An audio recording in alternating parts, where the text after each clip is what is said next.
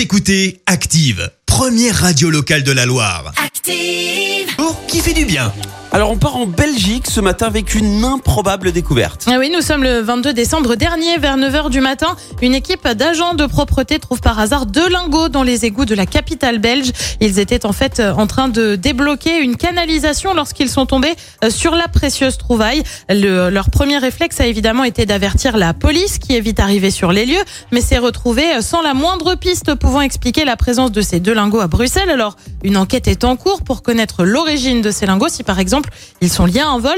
Euh, Pour l'instant, le mystère demeure sur l'origine de ce trésor. La valeur totale des deux lingots est tout de même estimée à 98 000 euros. Et si leur propriétaire légal ne se fait pas connaître dans les six mois, les ouvriers euh, qui les ont trouvés recevront leur part de la valeur des lingots.